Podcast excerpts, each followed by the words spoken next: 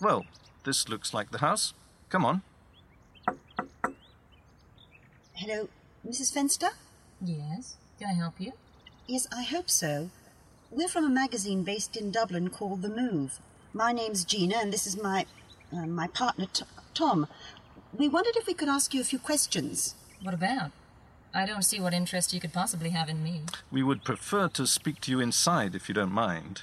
Kathy, what's going on out here?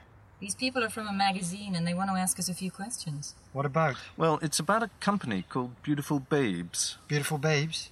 How do you know about them? What brought you here? You came alone, I hope. You weren't followed, were you? No, no, we're alone. Why would we have been followed?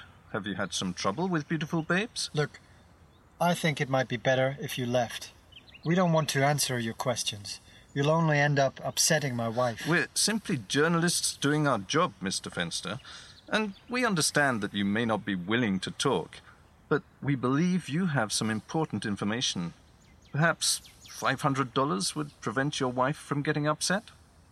Hmm. She's an emotional woman, you know. I think you might need to double that. All right, but this had better be worth it. It will be. But we'll tell you our story on one condition only What's that? That you don't use our names or even mention coming to Canada in your article. Is that clear? Absolutely. Crystal clear. What do you want to know? Well, we know that you were involved with Beautiful Babes when you were pregnant with your first child. We just don't know what sort of involvement or how you came in contact with them. Oh, it started very innocently.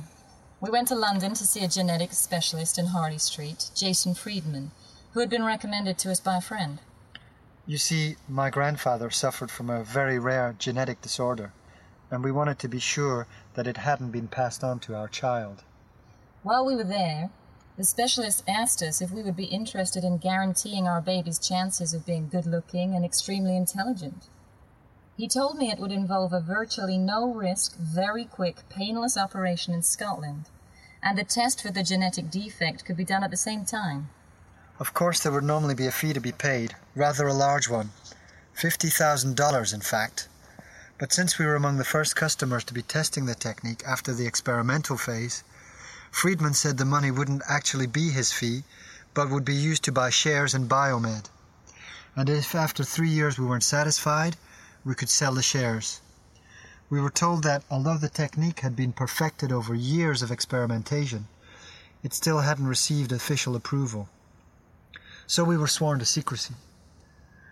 Well, we thought it over for a while because it meant applying for a bank loan, but in the end we felt it would be in the interests of our child to go through with it. We wanted to give our child all the chances available to succeed in this competitive world. There's nothing wrong with that, is there?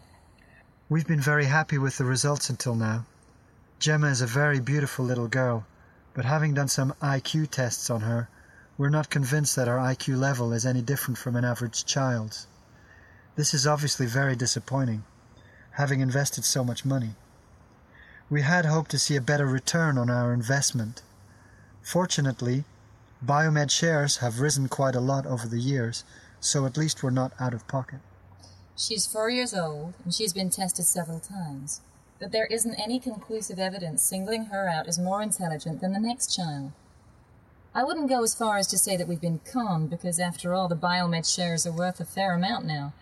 But it seems to me Friedman was making extravagant promises he couldn't keep. We wouldn't have dared to go to a newspaper to tell our story ourselves. But since you've come to us, I can't see why we shouldn't. Well, that's quite a story. Has anyone else been here recently asking you about Beautiful Babes? No.